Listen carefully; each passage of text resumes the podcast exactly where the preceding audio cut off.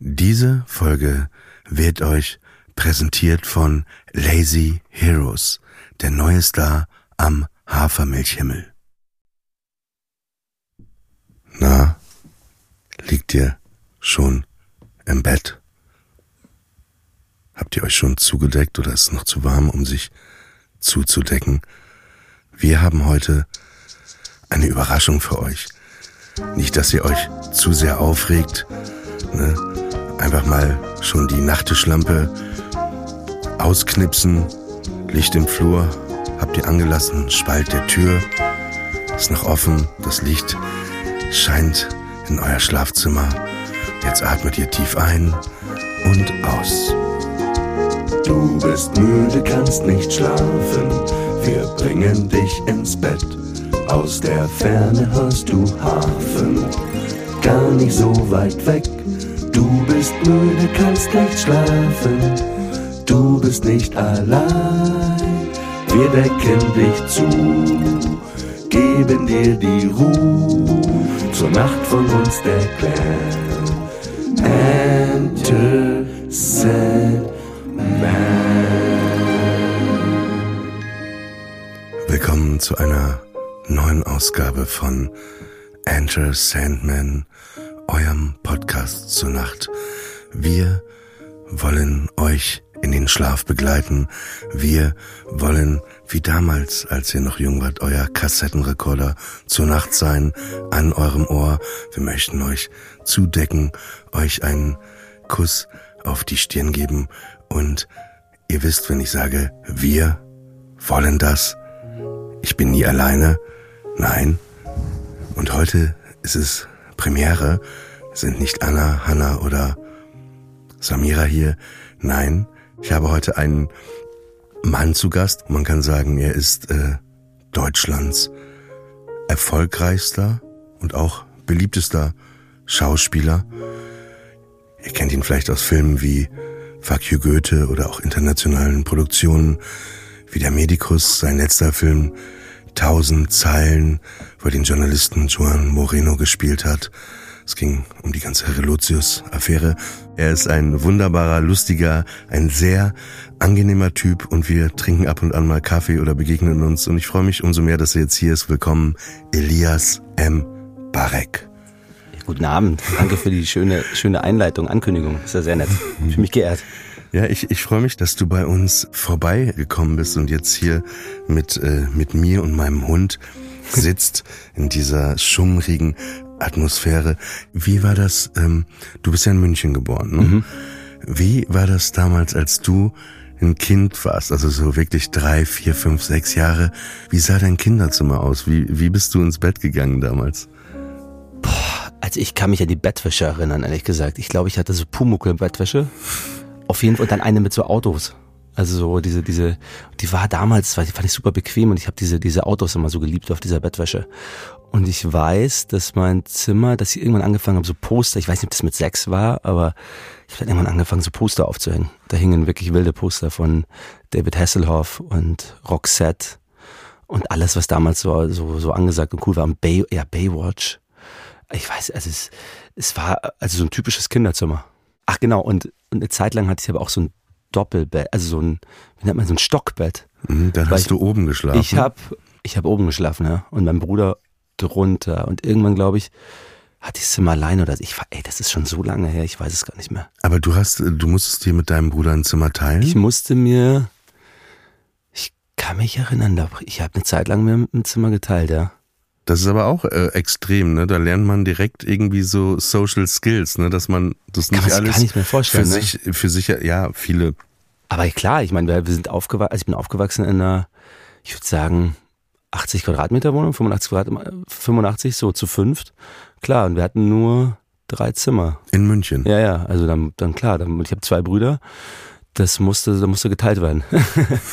Und ähm, Weil du gerade Pumuckel gesagt hast, ne? Mochtest du Pumuckel auch als Kind? Hast du das geschaut? Total. Ich fand es vor allen Dingen immer cool. Das war damals schon, glaube ich, so die erste Vorstufe von, wie nennt man das? AMA, dieses, dieses, dieses ADHS. Nee, nee, wenn, wenn Leute, dieses, dieses Geräuschding. Dieses Geräusch, wenn der unsichtbar wurde, nee, meinst ich du? hab's was? geliebt, wenn der, wenn der, der Schlo wie, Der Meister Eder. der Meister Eder, der Meister Eder, wenn dem Pumuckel, wenn dem Pumuckel die Schokolade gegeben hat.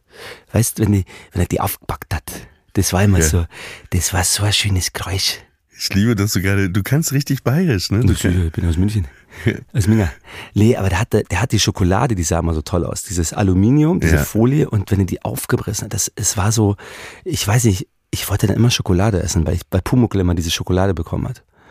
Interessant. Und das sah so toll aus. Und er hat immer dann, Pumuckl hat immer diese ein, dieses eine Stück Schokolade bekommen. Das fand ich immer, ja. das fand ich immer cool. Ich liebe, ich habe auch die Stimme von Pumuckl geliebt. Eigentlich schlimm, ne? Aber damals war das cool. Aber eigentlich dieses Setup, auch dieser liebevolle, kümmernde Ja. Meister Eder, der dann immer, ach Gott, du kannst das besser nachmachen, den Pumuckl, der, ach Gott, Pumuckl, was ist das? Pumuckl.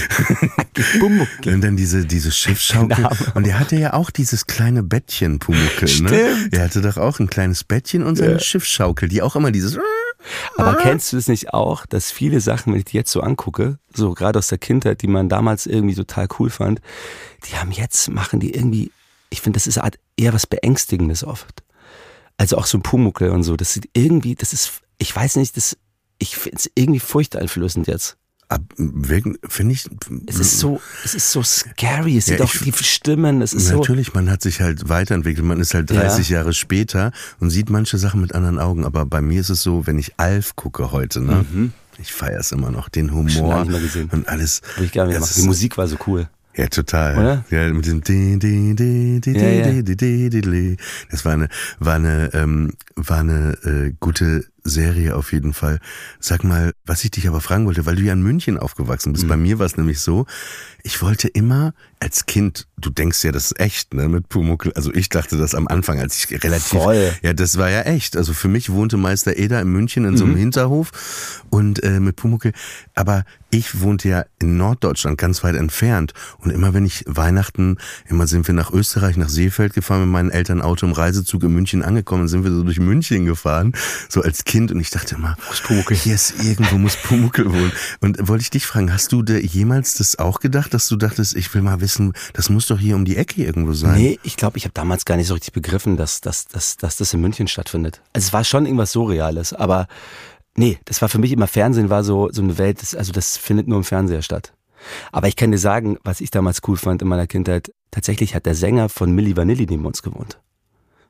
Wow, wirklich. Oh, ich, ich, Der ich sich leider dann umgebracht hat, Ja, ja. später oder gestorben ist. Ich weiß nicht, ich möchte nichts falsch nee, sagen. Nee, nee, der hat, das ist äh, bekannt. aber der hat, der ist sogar auf dieselbe Schule damals wie ich gegangen und so. Also der ist Aber auf der muss dieselbe aber älter Grundschule gewesen sein. Als Der war du, viel ne? älter und Ja. dann hat er auch schon die Karriere und so, aber der ist dann wieder zurückgekommen. Und der hat dann auch, ich weiß nicht, wir haben da ab ab und zu Autogramme geholt und so. Der hat einfach genau in der Nachbarschaft gewohnt. Aber hast du die Musik auch so geliebt? Voll. Ich? Und das war total so, Das das, war- war surreal, dass irgendwie Milli Vanilli bei uns in der Straße, also dass der da wohnt.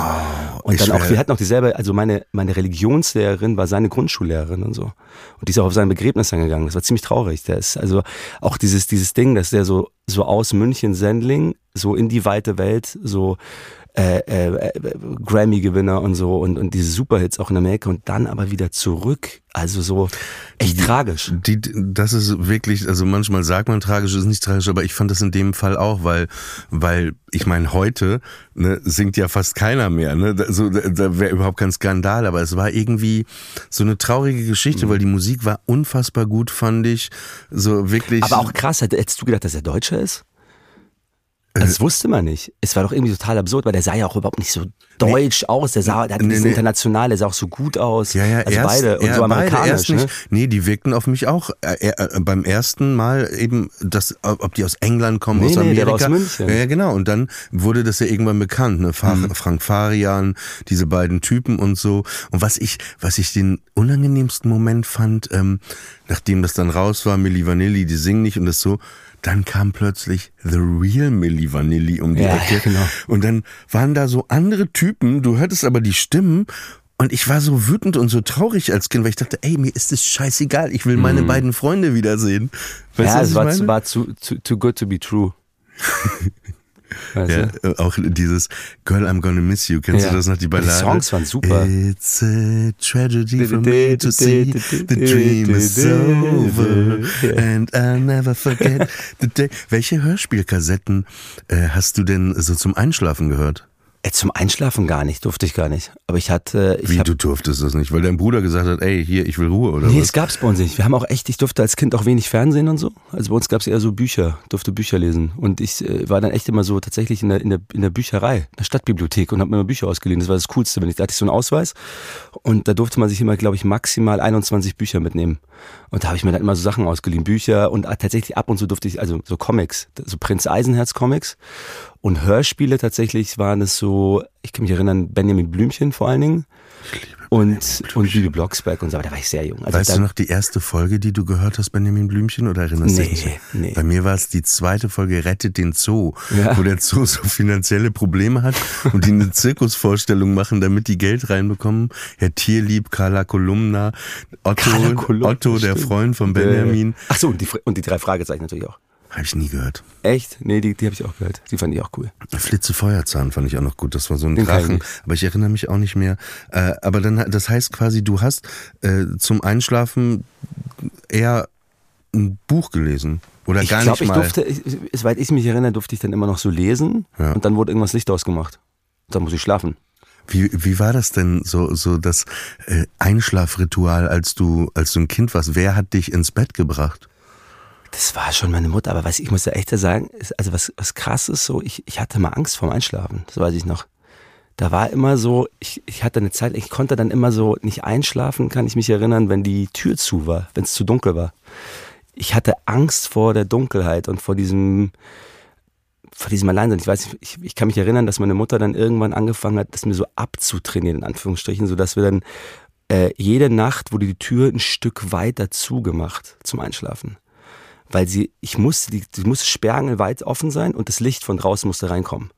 Also war ich sehr, sehr klein, aber ich kann mich daran noch erinnern. Und das, das hat mir immer irgendwie, es hat was Bedrohliches für mich, so diese, diese Nacht und das Dunkle und das Alleinsein im Bett und so. Ich, ich, ich hatte da irgendwie, aber es ist krass, das, was, also das, das, das, dass ich mich daran erinnere auf einmal. Ich erinnere mich auch sehr gut, Das weil ich, ich das ist ja kann voll die das, Therapiestunde es hier. hört, hört sich so blöd an, aber ich hatte genau das Gefühl wie du, wenn ich da alleine war, weil du warst ja den ganzen Tag mit deinen Eltern als Kind oder in der Schule, im Kindergarten, Mhm. das so Stimmen um dich rum.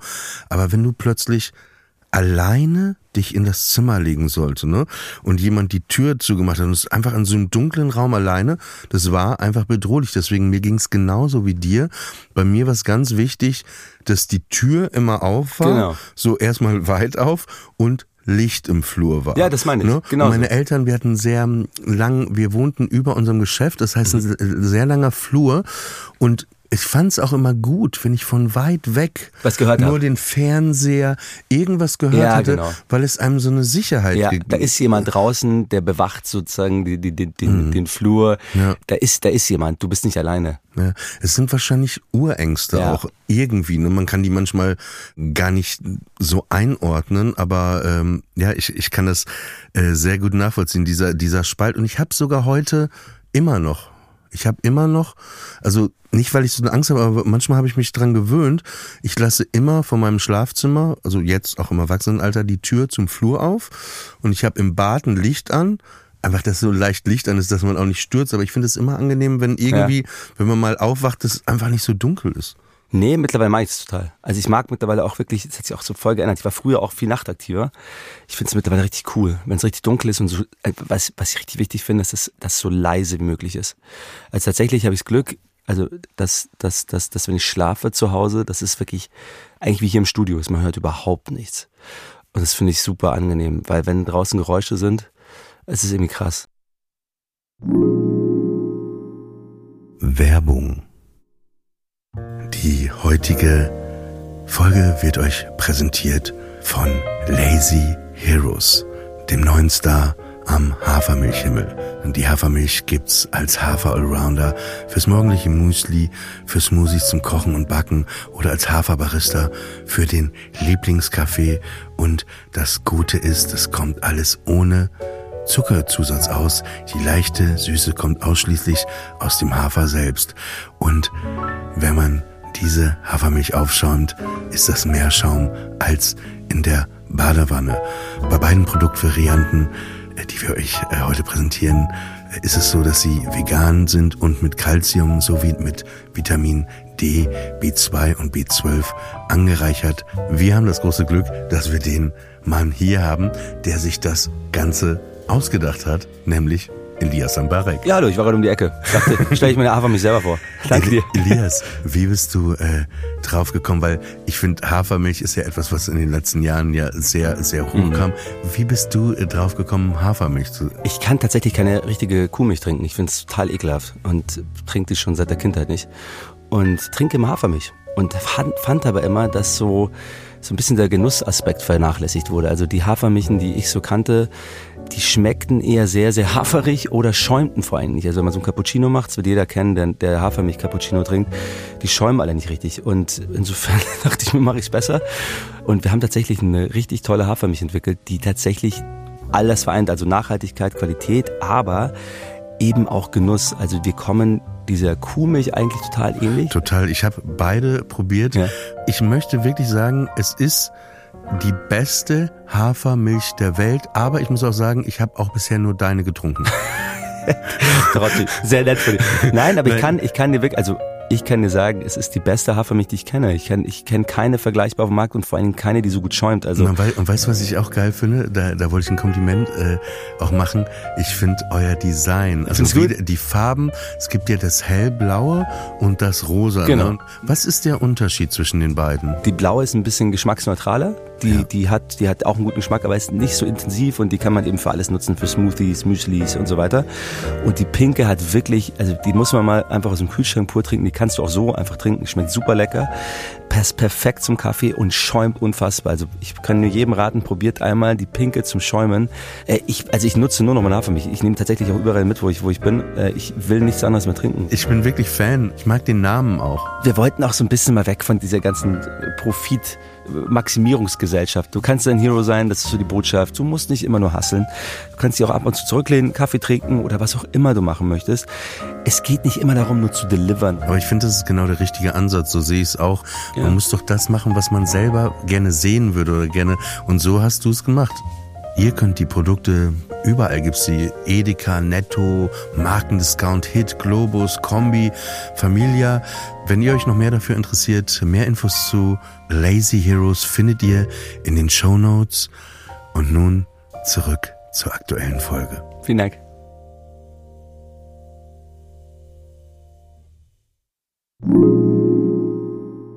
Werbung Ende.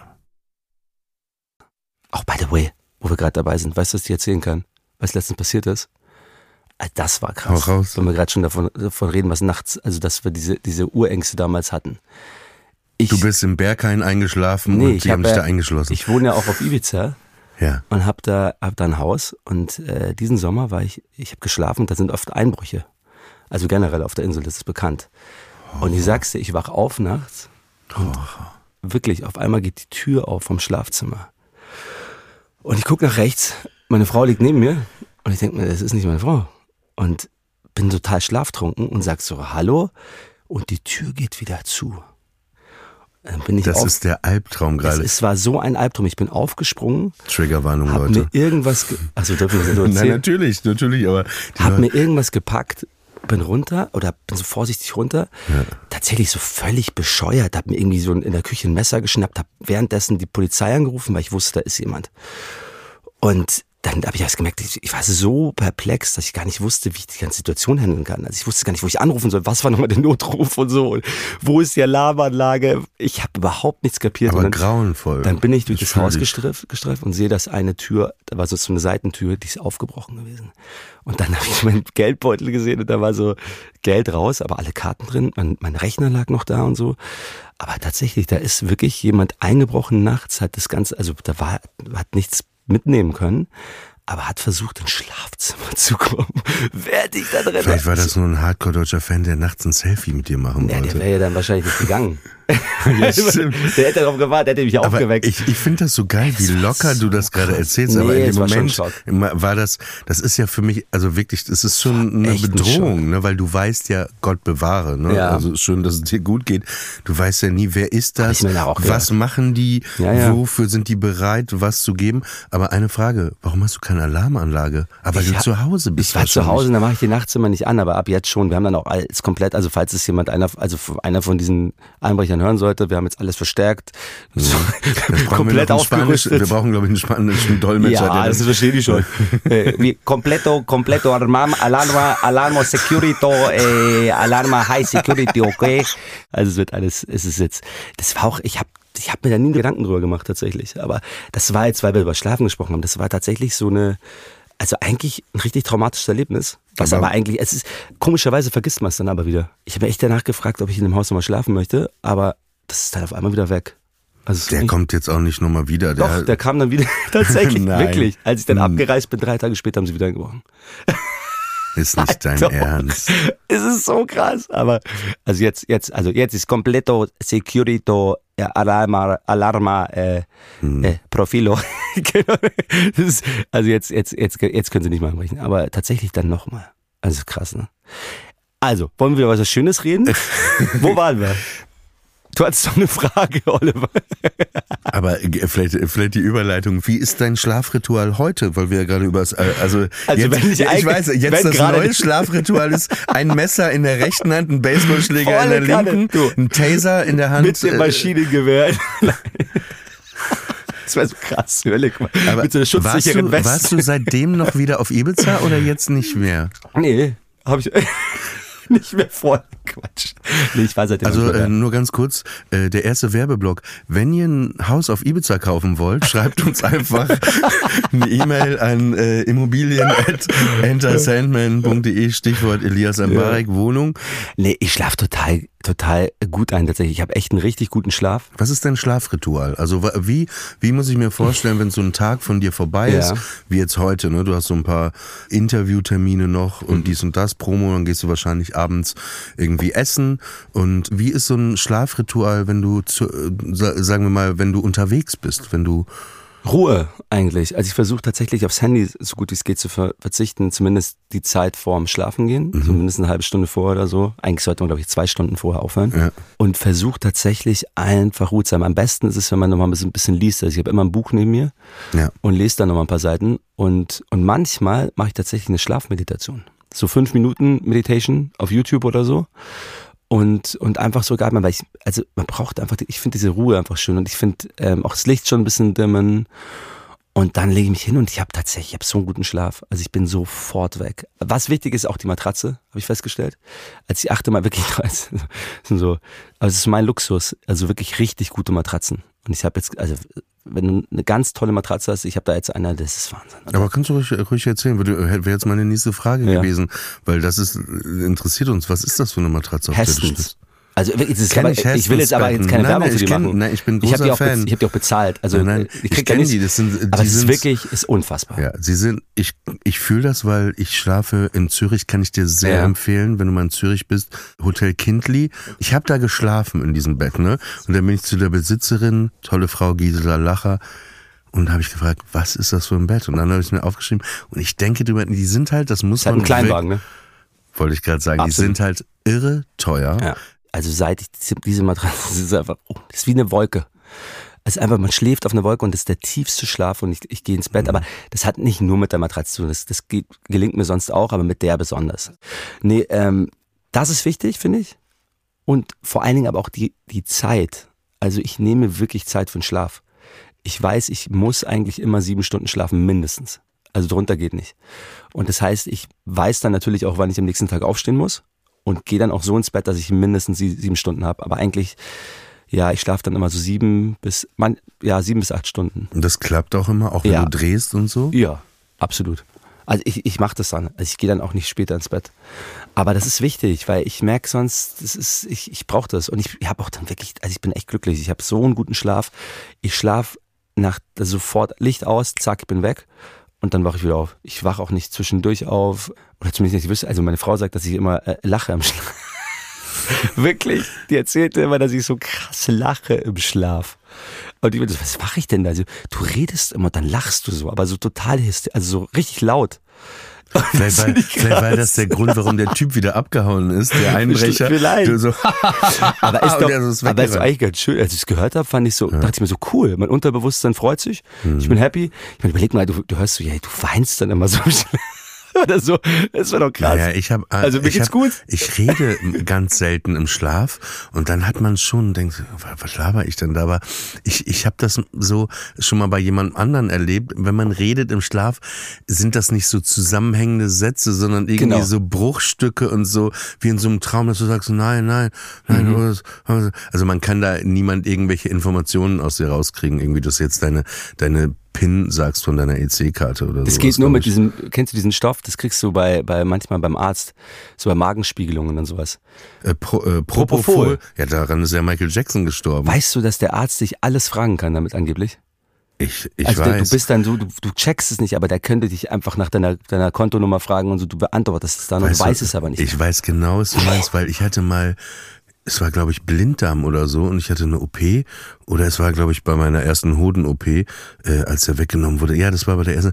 Da sagte der Arzt auch danach, ja, was haben sie uns denn danach Schönes vorgesungen, als sie da weg. Äh, ich muss irgendwie denen noch ein Lied vom Blumfeld vorgesungen haben, während ich schon in die. Ne, ich erinnerte mich natürlich an nichts. Ne, das ist. Äh, eigentlich muss man so doch eigentlich Verhöre machen, oder? Ja, das musst du dann mit der zuständigen Behörde klären, ob das erlaubt ist. Ich weiß nicht so genau, ob du damit durchkommst. Weißt du eigentlich noch, wo wir uns das erste Mal getroffen haben, kennengelernt Voll. haben? Ich habe gerade auch mit meinem Presseagenten drüber gesprochen, aber sag du zuerst, weil ich möchte, ich, Ne, ich erinnere mich ja dran. ich auch. Bei, bei, bei Luigi Zuckermann vom Laden. nee. Ich wusste es, weil ich habe meiner Presseagentin auch gesagt, du kannst dich wahrscheinlich gar nicht mehr dran erinnern. Für mich ist unser erstes Treffen im Borchert gewesen. Nein. Nein, nein, nein, nein, nein. Wir haben uns, Es gab ja so ein, muss man kurz sagen, ganz tolles New York Deli in Ja. Berlin Mitte damals, wie in New York. Du gingst da rein, Luigi Sandwiches. Pastrami. Und Udi ist ein Freund von mir Udi, gewesen. Ja, Udi, natürlich der verrückte Ja. Israeli. und ich stand da mit Frederik Lau. Okay. Und du, und ich habe mich mit dem unterhalten. Ich bin mir ziemlich sicher, es war Freddy. Und du hast dich in unser Gespräch eingemischt. Weil wir uns unterhalten haben über irgendwas, ich glaube, es hatte mit Bushido zu tun oder so, weil ich damals diesen Film gemacht habe, das ist ganz lange her. Und wir hatten da irgendwas Warte mal, besprochen. hast du nicht auch, du hast Bushido gespielt, ne? Ja, ja, also in seinem Film einen kleinen Teil. Ich habe damals Ja. ihn in den Rückblenden gespielt, als junger, es hieß damals, die Rolle hieß der junge Bushido. Nee, und da hatten wir über irgendwas gesprochen, was damals irgendwie politisch war oder so. Und du hast dich dann in, da standest neben uns und hast dann dich in unser Gespräch angemischt. Hm. Also ich, und wir haben ich uns kann so unterhalten. sagen, das muss ich gewesen sein. Nee, es war nett. Fall. Ja, wir haben, uns dann, wir haben dann diskutiert über was. Und ja. ich war damals, ich war damals überhaupt nicht bekannt und so. Und ich wusste, und du auch nicht. Nee, wir waren Und wir so haben uns in dann- aber- unseren Anfängen, Aber ich habe mich ja nicht ne? erinnert, als ich dann später im Fernsehen gesehen habe. Was Ja. ist doch der Typ von, von dem Laden? Für mich ist unsere erste Begegnung, wo, dass ich ein Date hatte im Borchert, im, in dem Restaurant Borchert. Und dann? Und du warst da gerade so voll, ne, überall ne, zu sehen und so Mhm. dein Breakthrough. Und dann kamst du an meinen Tisch mit der Begleitung und sagtest, ey, hallo, hi, ich bin Elias. Hast dich ja auch nochmal vorgestellt, weil wir uns da ja auch nicht richtig vorgestellt Ja, ja. haben. Wir haben da vielleicht gequatscht, ne? Hast dich vorgestellt und dann hast du gefragt, ob wir ein Foto zusammen machen können für deinen Bruder oder Ja, so, weil der ich irgendwie. Fan ist oder so. Ja. Und da, lustig, das war für mich äh, und äh, da war auch so ein bisschen verkehrte Welt. Ich fing gerade mit Comedy an und du kamst an den Tisch und fragtest, ob du ein Foto mit mir machen kannst. Und die Frau guckte war- irgendwie nur war- verstanden. Das war ganz ich, lustig. Jetzt kann ich dir sagen, ich war eigentlich nur Wingman. Ich habe dich dann gesehen mit der, mit der Begleitung und dachte, weißt du was? Ja. ich mach das jetzt läuft nicht bei ihm. Ich mach da jetzt, ich komme jetzt dahin und danach himmelst du dich an, weil du so begehrenswert bist. Aber wo wir gerade drüber reden, ne, weil wir sagten, wir waren gerade so in den Anfängen, Mhm. wo das bei uns anfängt. Wolltest du immer schon Schauspieler werden? Wusstest du das früher schon oder hat sich das so ergeben? Nee, das wusste, äh, wusste ich nicht.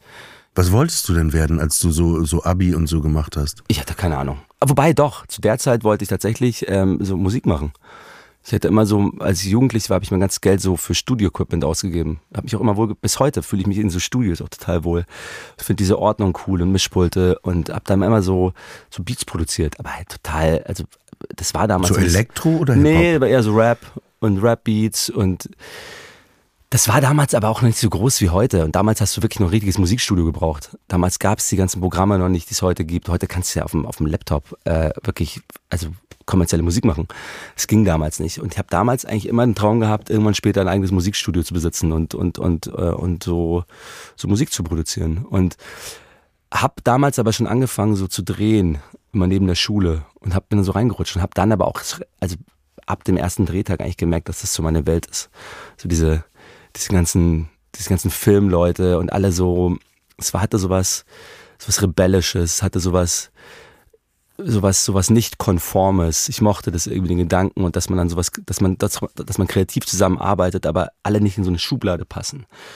Das fand ich cool. War auch aufregend, ne? Voll. Also ich kenne das selber. Ich bin mit 21 bei Viva angefangen. Mhm. Das war natürlich einfach sowas ganz anderes aus dem, ne, wie als du den Sänger von Milli Vanilli gesehen hast. Man wird plötzlich so ja. so eine so, so eine Showwelt oder so. Es war halt ja, aufregend. Also ich habe, ich wusste zumindest immer schon, dass ich das habe ich, glaube ich, schon auch als ich ganz klein war meiner Mutter immer gesagt, dass ich nie so einen Beruf haben möchte, wo ich morgens ins Büro gehe und abends nach Hause gehe und immer das Gleiche mache.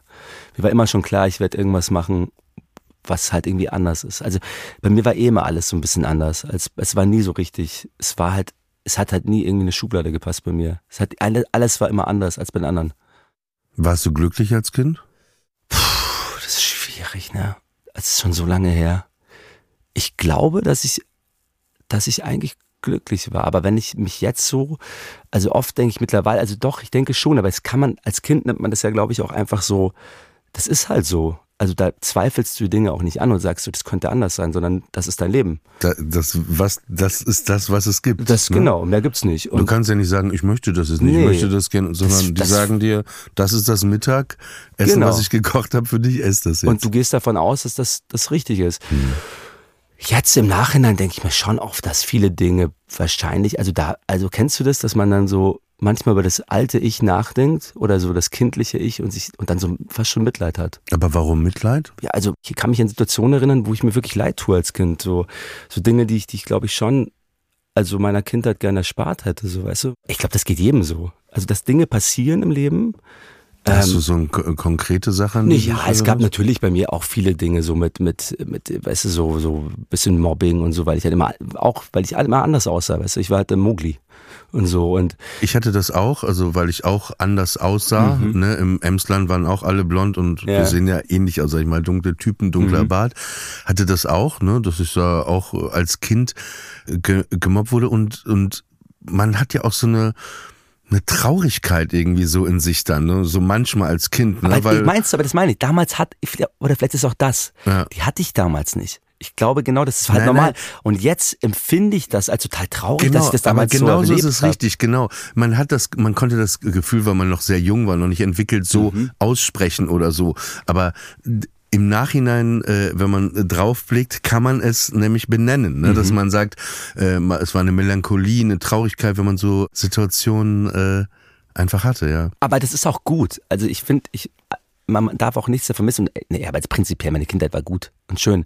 Ich glaube, das meinte ich damit. Jeder hat ja Dinge, die irgendwie in der Vergangenheit, wenn man zurückdenkt, so, so überlegt, so krass, das, das war, also ich, ich kann mir nicht, ich kann mir nicht vorstellen, dass irgendjemand behaupten würde, meine Kindheit war von A bis Z einfach nur wie im Film. Nein. Weißt du, da passieren ja Dinge, auch der erste Liebeskummer und so. Es gibt, ich glaube auch meine Theorie ist es, dass keine, hundertprozentig glücklichen Menschen gibt. Weißt du, was ich meine? Also es gibt kannst den einen, man denk, dachte früher immer, oh, dem geht's aber gut, oh, ja, der führt ein gutes nee, Leben. Nee, nee. Aber wenn du dich mal ein paar Minuten länger mit jedem unterhältst, dann merkst du auch, ne, das ist, äh, Nein, das ist eine Waage. Es gibt da gute Dinge und, äh, und schlechte Dinge. Life on its terms, weißt du, das ist, das Leben funktioniert halt einfach so, wie es will, weißt du. Und darum, ja. darum geht's, aber das ist ja auch, auch das Schöne daran, finde ich, dass man so viele Dinge auch erleben muss, damit man halt dadurch wächst. Also es wäre ja total schade, wenn man immer nur gute Erfahrungen macht. Äh, ich finde es total wichtig, dass man auch ab und zu mal auf die Klappe fliegt, dass man, dass man auch unschöne Dinge erlebt, weil man sich da, also weil man, weil man dadurch halt Erfahr an Erfahrung gewinnt. Und ich glaube, das macht das Leben ja auch irgendwie aus, diese ganzen Ups und Downs, aber diese, diese, diese Suche nach dem, nach dem Glück, weißt du, das ist doch das Schöne daran. Willst du Kinder? Ja, bestimmt ich denke immer auch, also ich, ich würde auch gerne, ähm, mhm. und ich denke immer, ich will dass die bestimmte Sachen nicht erleben, die ich erleben Mhm. musste. Ne? Also was du gerade beschrieben hast mit dem Schulhof, weißt was ich gedacht habe? In der, Im Nachhinein, mein Freund Josh Kun, Mhm. ne, der hat zum Beispiel, sein Vater hat ihn ganz früh zum Kung Fu geschickt. Ne? Also der hat mit fünf, sechs schon Kung Fu gemacht. Und das Mhm. Ja. Komische war, obwohl der auch anders aussah, wurde der irgendwie in Ruhe gelassen, weil er irgendwie vielleicht so eine Ausstrahlung Ja, hatte oder so. Und- Selbstbewusstsein. Und das ist was, weil ich wurde sehr ängstlich von meinem Vater äh, erzogen, der der war ja in der Gefangenschaft der Nationalsozialisten sieben Jahre und so und der einfach nur Angst, ne? Naja, man sagt ja auch nicht ohne Grund, äh, ängstliche Eltern erziehen ängstliche Kinder, ne? Also du gibst es halt weiter. Ich weiß nicht, ob Kung Fu jetzt unbedingt das, das die richtige Antwort darauf ist, aber bestimmt. Ich glaube generell Sport wichtig für Kinder, einfach so, um sich zu beweisen, um, um auch Um so sich zu fühlen, auch einen Teamgeist Kraft, zu erleben, genau, sich ja. selber zu spüren. Und ich glaube, Kampfsport ist schon was, es ist bestimmt nichts Verkehrtes, vor allen Dingen, um es halt einfach eigentlich gar nicht anzuwenden. Darum geht's ja meistens im Kampfsport, dass man Dinge lernt. Und ich glaube genau, was du gerade beschrieben hast, dass man halt eine Art, Art Bewusstsein dafür entwickelt, aber dass er eigentlich gar nicht zur Anwendung kommen soll. Aber man sich seiner selbst bewusst ist. Aber das heißt zum Beispiel, hört sich blöd an, aber wenn im besten Fall auch wenn jemand nachts vor dir steht, ne, Ja. dass du dich verteidigen könntest. Naja, meinst du nicht, dass sowieso mal besser ist, dem Ganzen aus dem Weg zu gehen? Ja, natürlich. ich würde einfach abschließend sagen, nimm alles mit Also, wahrscheinlich. und komm nie wieder. Ne? Ich glaube, das ist auch im Film so, weißt du, dass du dann irgendwie Kung-Fu-Tricks auspackst und so. Im echten Leben ist es, glaube ich, dann doch immer ein bisschen anders. Du äh, lebst ja jetzt in New York und, und immer wenn wir uns immer wieder hier oder da getroffen haben, war das ja auch, bevor du da hingezogen bist, ein großes Thema zwischen uns. Und äh, was liebst du an dieser Stadt? Was, was, was hat dich dazu gebracht, dorthin zu ziehen? Wa- Was ist das Wunderbare, das Besondere an dieser Stadt? für Boah, dich? Also für mich, ich glaube, das ging, fing in der Kindheit schon an. Ich, ich meine, einer meiner Lieblingsfilme war Prinz von Zamunda. Und da kommt er nach New York und das war für mich dann immer so krass, das will ich auch sehen. Und vor allen Dingen, ich weiß nicht, auch in der Kindheit schon, weil das für mich immer war, also USA war immer so das Coolste. Da kam alles Coole her, da kamen die ganzen coolen Sachen her, das gute Essen oder das coole Essen. Das hatte immer so ein, das war so das, das, das, das, das gelobte Land irgendwie. Und als ich dann tatsächlich zum ersten Mal in New York war, vor, weiß nicht, bestimmt 15 Jahren oder so, das war zum ersten Mal, glaube ich, s- habe ich das Gefühl gehabt, meine Vorstellung wurde nicht enttäuscht, was man sonst immer hat. Man fährt dann irgendwo hin und das sieht ganz anders aus. Also zum Beispiel war ich mal in Los Angeles und dann sieht man diesen Hollywood Walk of Fame, der ist ja voll klein. Denkst du so, hä? Das ist es? Nee, nicht nur klein, auch runtergerockt. Und also im runtergerockt Fernsehen sieht das immer so schäbig. aus, als ob da die Oscar-Veranstaltung gerade und du kommst da an, sehr viele Obdachlose natürlich Ja. auch und es ist einfach alles Aber andere das ist mit als vielem so. Man stellt sich Dinge mal so vor und dann sieht man sie in echt und ist immer so, ach echt. Und in New York war das nicht so. Nee, in New York das war ist- zum ersten Mal, du kommst, es riecht genauso, wie man sich vorgestellt hat.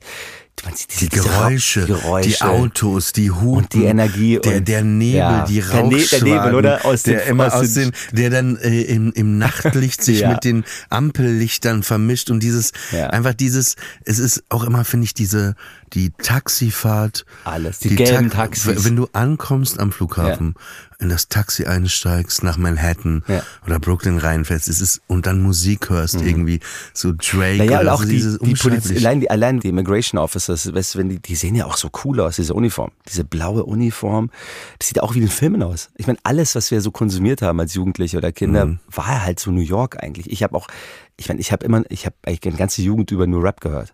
Es kam halt alles, also alle meine Lieblingsbands, so von Gangstar, wer die kennt, oder Della, na Della Soul nicht, aber Gangstar und MOP und Jay-Z, alles ist halt New York, ne? Und das ist halt, das ist, es ist so besonders und diese, diese Faszination hat diese Stadt nie für mich verloren. Und dann war ich da oft und dadurch, dass meine Frau ja Amerikanerin ist und aus New York stammt, ähm, war das dann irgendwie so eine, so eine, war das dann relativ schnell klar, dass wir da hingehen. Und, ähm, das ist wirklich richtig cool. Also ich finde das nach wie vor. Es ist, ich, ich freue mich auch schon wieder jetzt wieder nach Hause zu fliegen. Und ähm, das ist einfach immer wieder auch diese, klar, New York hat jetzt auch nie, steht ja nicht stellvertretend für das ganze Land, aber Das ist wie es schon Berlin eine, nicht Deutschland genau, ist. es ist eine Bubble, aber diese Diversität dort, das wirklich, ich habe auch nicht das Gefühl, dort Ausländer zu sein. Tatsächlich fühle ich mich, fühle ich mich dort mehr zugehörig, als ich jemals in Deutschland gefühlt habe, ehrlich gesagt.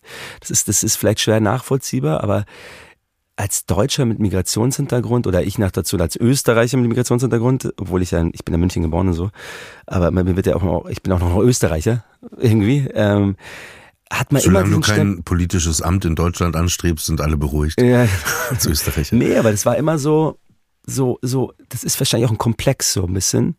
Aber so richtig, es wurde einem schon relativ früh vermittelt, so richtig, so vollwertig gehörst du nicht dazu. Was absurd ist, Völlig. ne? Aber Was sehr ist- absurd ist, weil total. wir sind doch Deutsche. Also weißt du, was ich meine? Naja, eben, bei mir, bei mir ist alles sehr schwierig, es ist kompliziert. Na, weiß ich Bei nicht. Deutsch bin ich Österreich, bin ich wieder Österreich, in Österreich bin aber, bin ich Tunesier oder Deutscher, es ist, Ja, aber bei mir auch, ne? Sehr Äh, Mutter verworren. Russland, Vater Ja. Deutsch, Jüdisch, aber, aber es ist ja erstmal, Fakt ist, du bist im Münchner Krankenhaus wahrscheinlich auf die Welt gekommen, oder?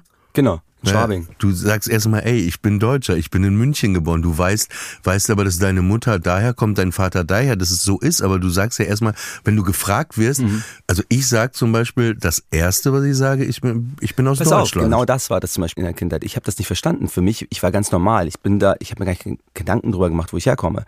Aber die Kinder, und es hieß dann immer, du bist Ausländer. Und ich habe das gar nicht verstanden als Kind. Und das meinte ich zum Beispiel. Solche Sachen, da denke ich mir heute so, oh Mann, ey, das ist ja voll traurig das, irgendwie. Natürlich wissen wir beide, Ja. Mhm. dass Rassismus ganz, ganz schlimm ist in Amerika. Aber mein Gefühl ist ähnlich wie bei dir. New York ist ein anderer Ort. Genau. Das ist auf kleinstem Raum müssen Menschen aus allen Kulturen Richtig. zusammenarbeiten. Und wenn da einer nicht mitmacht, dann bricht das Ding zusammen. Ja, oder es wird auch nicht tolerierter. Und natürlich kommt dazu, dass ich dort halt auch einfach wirklich einfach einer von Millionen bin und die Leute interessieren sich da nicht für mich. Die kennen mich nicht, das ist auch gut. Weißt du, also keiner weiß, was Wie ich da ist mache. das für dich als Gefühl? Ist Voll das, geil. ist das eine Befreiung? Ja, das ist so gut. Man hat sich daran gewöhnt, aber ich habe jetzt, ich habe das überhaupt auch, auch das nicht so wirklich wahrgenommen. Das ging ja bei mir relativ, also es hat sich so aufgebaut mit dem, mit dem, mit, mit der berühmten, und anfangs war das auch voll geil. Also ich, ich sag's dir ganz ehrlich, ich, ich, ich hatte auch immer das Gefühl, ich, ich, ich wollte da auch immer hin. Also so, ich hatte immer das Gefühl, es ist doch cool, berühmt zu sein und so. Und das ist, das war für mich auch ein, ein positiver Nebenaspekt des, des beruflichen Erfolgs. Und das habe ich auch genossen und so. Also ähm, und fand auch die ganzen ersten ist ja total aufregend, wenn du zum ersten Mal dann irgendwie so erkannt wirst. Ich weiß noch, wie, wie ich zum ersten Mal auf so, ein, so eine Autogrammkarte gebeten und das, hat, das schmeichelt ja auch. Und das wurde dann auch Total. später cool, so in Restaurants und du, du hast ja dadurch auch viele Vorteile. Aber irgendwann glaube ich, wenn du dich dann so dran gewöhnt hast und das dann so normal wird und vor allem natürlich jetzt in meinem Fall in den letzten Jahren dann schon sehr extrem wird, dass es wirklich schwierig dann irgendwann ist, am öffentlichen Leben unerkannt teilzunehmen. Was für mich tatsächlich schwierig ist, weil ich so gerne einfach wirklich an ganz normalen Dingen teilnehme. Also ich, ich, ich liebe U-Bahn fahren und lieb so ganz normale Dinge. Ich lieb einfach wirklich irgendwie gerne an der Isar in München liegen oder einfach aufs Oktoberfest gehen oder Wobei ich erinnere Das wird dann mich dran, schwierig. weißt du noch, als wir beide, wir waren bei Ross and Daughters, diesem äh, jüdischen äh, Deli-Café Mhm. Ja. und dann haben wir so einen kleinen, das war so ein, irgendwie ein schöner Sommertag, glaube ich, so ein Frühlingstag oder so und wir sind beide mit Sonnenbrille durch Soho gelaufen und selbst da sprach dich dann eine Frau an, weiß ich doch, es war geil, äh, und sagte, hey, ich habe vor Jahren Fuck you Goethe, ich komme aus Nee, Deutschland. türkisch für Anfänger. Ja, türkisch für Anfänger war es, genau. Fand ich total süß, oder? ja, aber das ist ja viel, das kannst du nicht vergleichen. Nein, Also nein, das- natürlich das ist nicht wie in das Deutschland. war ja eben, das passiert dann einmal in der Woche oder Genau. so, sage ich jetzt mal, wenn, wenn überhaupt. Aber das fand ich, fand ich einfach so süß für sie. Ne? Sie ist da in New Voll, York aber das ist nicht, das ist anders. Und ich meine, nur dass du, das, also dass du verstehst, es ist so, ich will es gar nicht missen, das war ein Teil davon, ich habe davon auch total profitiert. Ich merke aber jetzt, und tatsächlich komme ich da wieder zurück, ein bisschen aufs Alter auch und so, äh, und, und um, auf meine Lebensumstände und so, ich genieße es jetzt einfach total, manchmal auch einfach so komplett so einfach anonym zu sein. Und ich merke auch, ich brauche das nicht. Ich bin äh, so ganz normal. Ich laufe da auch einfach immer. Die, die Leute nehme ich einfach nicht wahr. Ich war letztens auf so einer, in so einer Galerie ähm, und mit einem Bekannten von mir, der, der, der so in der Kunstszene unterwegs ist. Und der, der, der, den kennen die ja so ein bisschen. Und dann ist der, der hat sich dann von Leuten so, so, so von, von, hat es den Leuten mal vorgestellt und hat dann immer mich so vorgestellt. Immer so, hey, und das ist, that's Alias. Und allein diese Leute, die haben mich einfach nicht wahrgenommen. Die waren immer so, okay, weißt du, so kurz einmal so die Hand geschüttelt und direkt weggeguckt. Und es war, ich, ich glaube, es könnte, wenn ich jetzt irgendwie, ich könnte, also ich kenne Leute, die hätten damit ein Problem, aber ich sagte, ich war so glücklich in dem Moment. Ich fand das so cool, dass ich die einfach, die mich einfach überhaupt nicht, in- die haben sich nicht für mich interessiert und ich stand dann bin einfach allein durch diese Galerie, durch diese Ausstellung. Die Leute, also ich war wie so ein Geist und ich dachte, boah, das ist so ein schöner Moment. Ich laufe hier einfach durch, ich gucke mir alles an ja. und keiner sieht mich. Ich, ich, hab weiß mich genau, unsichtbar ich gefühlt. weiß genau, was du meinst. Wobei toll. ich, ich finde, manchmal ist es aber auch in Amerika, dass da äh, so ist ein bisschen umgekehrt ist, so ein positives Kunstverständnis, was es in Deutschland gar nicht gibt. Gibt's ja auch oft Neid und so Mhm. und so, ne? Aber ich finde, oft ist es dann auch so, dass die total drauf abfahren, äh, wenn, wenn die dann hören, oh, this uh, Oliver, he's a comedian. Und dann sind die schon, wow, you're a Wirklich? comedian. Bei mir haben sie Mitleid. Ich sag's sie jedes Mal. Ich hab, Actor? ich sag, ja, wenn ich sage, ich, ich sag's mittlerweile auch nicht mehr. Aber es, ich habe so ein, zwei Mal ähm, wurde ich gefragt, was und hey, what are you doing? Und wenn ich dann Actor gesagt habe, dann haben die mich, ich sehe diesen, dieser Blick, ich habe den verstanden. Das war einfach so ein Blick aus, okay, der Typ kommt aus Deutschland, sieht halt null deutsch aus und der ist ein Actor und jetzt ist er in New York. Es war so ein Blick aus, oh mein Gott, er ist Tellerwäscher. Er, er, der arme Junge, soll ich jetzt Geld geben? Wirklich, diesen, diesen Blick habe ich bekommen und dann sofort zum Thema wechseln. Aber am Ende sind wir doch eh alle Tellerwäscher. lustig. Wir waschen alle unseren Ja, klar, Teller ab am Ende des Das ist so Tages. lustig, weil Ja. die sich das halt überhaupt nicht vorstellen Ja, können. ich hatte immer das Umgekehrte. Ich hatte sogar bei dem, du hast ja gerade von dieser Zollkontrolle, ne? Und die sind ja mal sehr ernst, Mhm. ne? Immer, da soll man ja auch keine Witze, keine Sprüche machen an dieser harten Zollkontrolle, wenn man einreist. Und dann fragen die mich immer, warum ich da bin. Und sage ich immer, ich besuche meine Tante, wo Ja. die wohnt und so, dann ist alles klar. Und dann fragen die mich, äh, why are you here, business or pleasure, bla bla bla. Und dann fragt er mich, äh, was ist ihr Beruf? ja, So, aber ernst, ja, ne? ja. Und dann, äh, I'm a Stand-Up-Comedian. Oh, that's great. Okay, tell me a joke. Ne, dann ist so. Aber ist doch was anderes das als Actor wahrscheinlich, weil Actor, da gibt's halt so viele von denen und die sind halt dann Ja, meistens klar, was soll nicht er sagen? Mach, spiel mir was vor. Ja. Aber ich wieder sagen, weißt du, bei, bei mir sind sie ja nicht mal streng, weil ich habe eine Green Card. Weißt du, bei mir sagen, echt schon zweimal passiert jetzt, du gehst da, ich kann, gehe da durch und sagen sie, welcome home, sir. Das ist krass, ne? Das ist ein schönes Gefühl, oder? Das ist cool. Du denkst so, oh wow. Das habe ich aber auch bei meiner, bei meiner Tante, das ist die Schwester von meinem Vater, die wohnt ja Upper äh, West Side in New York. Und wie gesagt, es ist halt, ich habe nicht so viel Familie, ich bin da immer. Und da sind unten die Doormen in ihrem Haus, ne?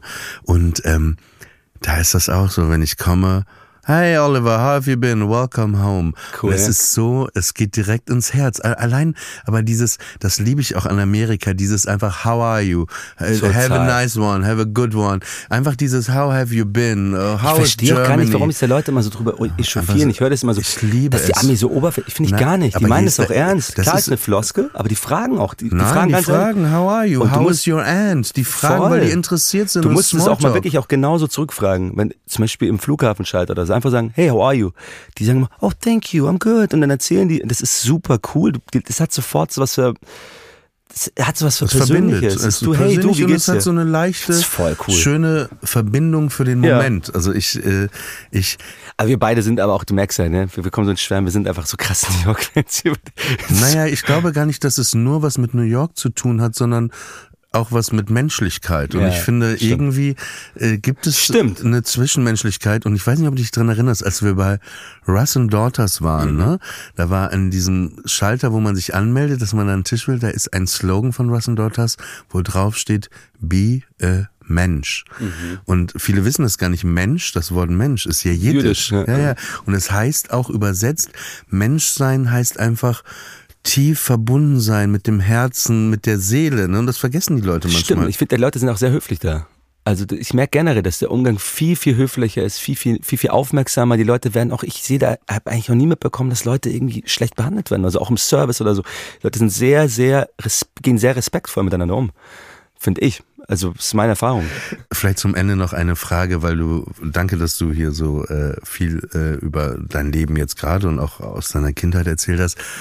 Gibt es irgendwas, es ist immer, es wirkt wie so eine Metapher oder so, aber gibt es irgendwas, so, so im Schlaf träumt man ja auch, ne? Und so, träumst du?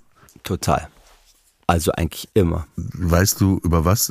Nee, ich kann mich halt oft nicht mehr dran erinnern, aber es sind wirklich wilde Träume. Ich, träume, also ich merke richtig, wie, wie ich da irgendwie Dinge verarbeite. Und das können lustige Dinge sein, traurige Dinge, aber ich, ich habe immer Träume. Also ganz krass. Also völlig fantasievoll auch und auch total surreale Sachen. Manchmal auch Albträume. Aber ich kann mich dann oft, sobald ich aufgewacht bin, nicht mehr dran erinnern. Gibt es noch einen Traum, den du hast? Also wirklich eine Sache, wo du sagst, das möchte ich in diesem, vielleicht ein Ort, an den du nochmal hinreisen möchtest oder eine Sache, dass du vielleicht nochmal ein Instrument lernen möchtest, so, so wie Saxophon spielen oder sowas. Noch eine Sache, wo du sagst, ey Oliver, das muss ich Ey, und ich will ich noch machen. Tatsächlich sagen, ich mache das immer. Ich habe wirklich viele tolle Möglichkeiten.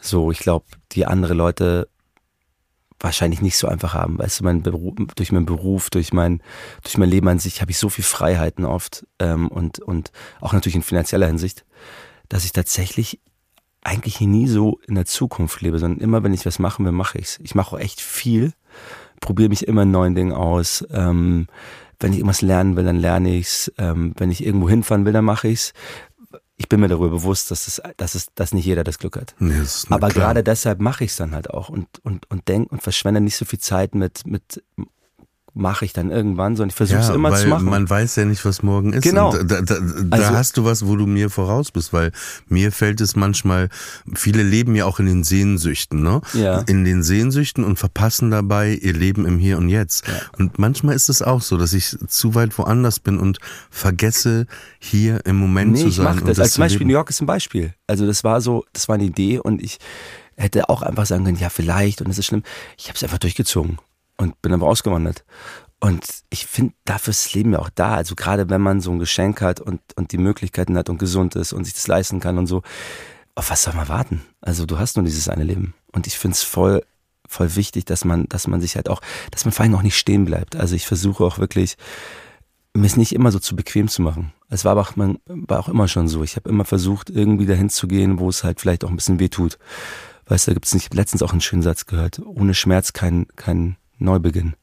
Das ist auch irgendwie sowas, als was, was ich total unterschreiben kann. Ich, ich merke, dass, dass manchmal Leute, verstehe ich auch, wollen sich dann so, haben zu viel Angst, wollen sich, wollen so in ihrer Bubble bleiben und dann, dann ist das, das kann auch gut sein, aber du wirst halt dann einfach, also du musst manchmal einfach so aus der Komfortzone raus und dann wird's, da wird's halt dann auch richtig spannend. Mhm. Und deswegen, ich, ich spare mir Sachen nicht auf. Ich versuche immer alles einfach so zu machen, so, so, so, so weit es geht.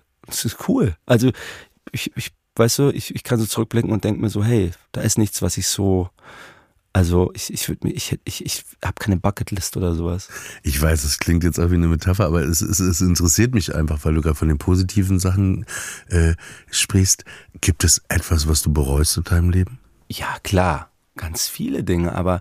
Gibt es zum Beispiel einen Film, in dem du mitgespielt ja, hast, wo du im Nachhinein denkst, Alter. Ja, sicher. Aber pass auf. Und das führt genau dazu, was ich sagen wollte. Selbst die dümmsten Entscheidungen und auch die schlimmsten oder Dinge, die man, für die man sich total schämt oder die man total bereut, die haben dafür gesorgt, dass ich jetzt genau in diesem Moment hier sitze. Ja, die machen dich zu dem. Und nicht damit ja, ohne, ohne Bewertung, ob es jetzt gut oder ja, schlecht ist. Die die haben mein Leben begleitet und das gehört halt zum Leben dazu. Du kannst nicht immer alles richtig machen. Du kannst dich auch nicht immer richtig verhalten, leider. Und, und du kannst auch nicht immer die richtigen Entscheidungen treffen. Egal, auf was ich zurückblicke, es wurde eigentlich immer es, es hat sich, es, ich konnte es dann immer irgend, irgendwas Positives wandeln im Nachhinein, weil es ist wirklich absurd. Also selbst die, selbst Dinge, die man, die man gar, wo man es gar nicht erwarten würde, haben irgendwie wieder immer irgendwie woanders eine Tür aufgemacht oder für irgendwie an anderer Stelle für gesorgt, dass man, dass man Nutzen daraus zieht. Also da, daran glaube ich auch wirklich. Ich glaube, dass man, dass man, wenn man mit offenen Augen durchs Leben geht und vor allen Dingen sich auch versucht zu hinterfragen und, und, und, und selber zu wachsen und aus den Fehlern zu lernen, glaube ich, kann man nicht so viel falsch machen, weil dann gehören viele einfach dazu. Ich finde, das ist ein ganz äh, schönes Schlusswort auch ähm, für den Podcast. Und äh, erstmal vielen Dank, dass du hier bei uns warst, äh, mit, mit mir die Leute ins Bett gebracht hast. Und äh, es ist ja am Ende so, äh, wir zählen immer Dinge. Und ähm, ich habe äh, nachgeschaut, die Mehrzahl von Hafermilch ist. Oh Gott, Milchs, Milchen. Milche oder Milchen? Milchen. Ja, Mil aber ich finde Milche besser. Milche. Milche, Milche, also Milche. Also wir wünschen euch eine gute Nacht, ein gutes Einschlafen und wir fangen jetzt an, euch in den Schlaf zu zählen. Vielen Dank, dass du da warst, Elias. Vielen Dank. Eine Hafermilch. Zwei Hafermilchen drei Hafermilchen. Vier Hafermilchen. Fünf Hafermilchen. Sechs Hafermilchen. Sieben Hafermilchen. Acht Hafermilchen. Neun Hafermilchen. Zehn Hafermilchen. Elf Hafermilchen. Zwölf Hafermilchen. Dreizehn Hafermilchen. Vierzehn Hafermilchen. Fünfzehn Hafermilchen. Sechzehn Hafermilchen. Siebzehn Hafermilchen. Achtzehn Hafermilchen. Neunzehn Hafermilchen. Zwanzig Hafermilchen. Einundzwanzig Hafermilchen. 22 Hafermilchen, 23 Hafermilchen. 24 Hafermilchen, 25 Hafermilchen. 26 Hafermilchen, 27 Hafermilchen. 28 Hafermilchen, 29 Hafermilchen. 30 Hafermilchen, 31 Hafermilchen. 32 Hafermilchen, 33 Hafermilchen. 34 Hafermilchen, 35 Hafermilchen. 36 Hafermilchen, 37 Hafermilchen. 38 Hafermilchen, 39 Hafermilchen. 40 Hafermilchen, 41 Hafermilchen. 42 Hafermilchen, 43 Hafermilchen. 44 Hafermilchen, 45 Hafermilchen und wenn ihr noch nicht eingeschlafen seid, könnt ihr jetzt nochmal anfangen von vorne zu zählen. Elias und ich, wir wünschen euch jetzt eine gute Nacht. Gute Nacht, auch dir, Elias. gute Nacht.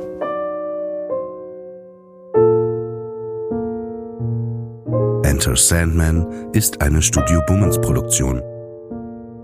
Executive Producer Tobias Baukage. Produktion Hanna Marail. Ton und Schnitt Konstantin Lange und ein besonderer Dank geht an Aerobik für die wundervolle Musik.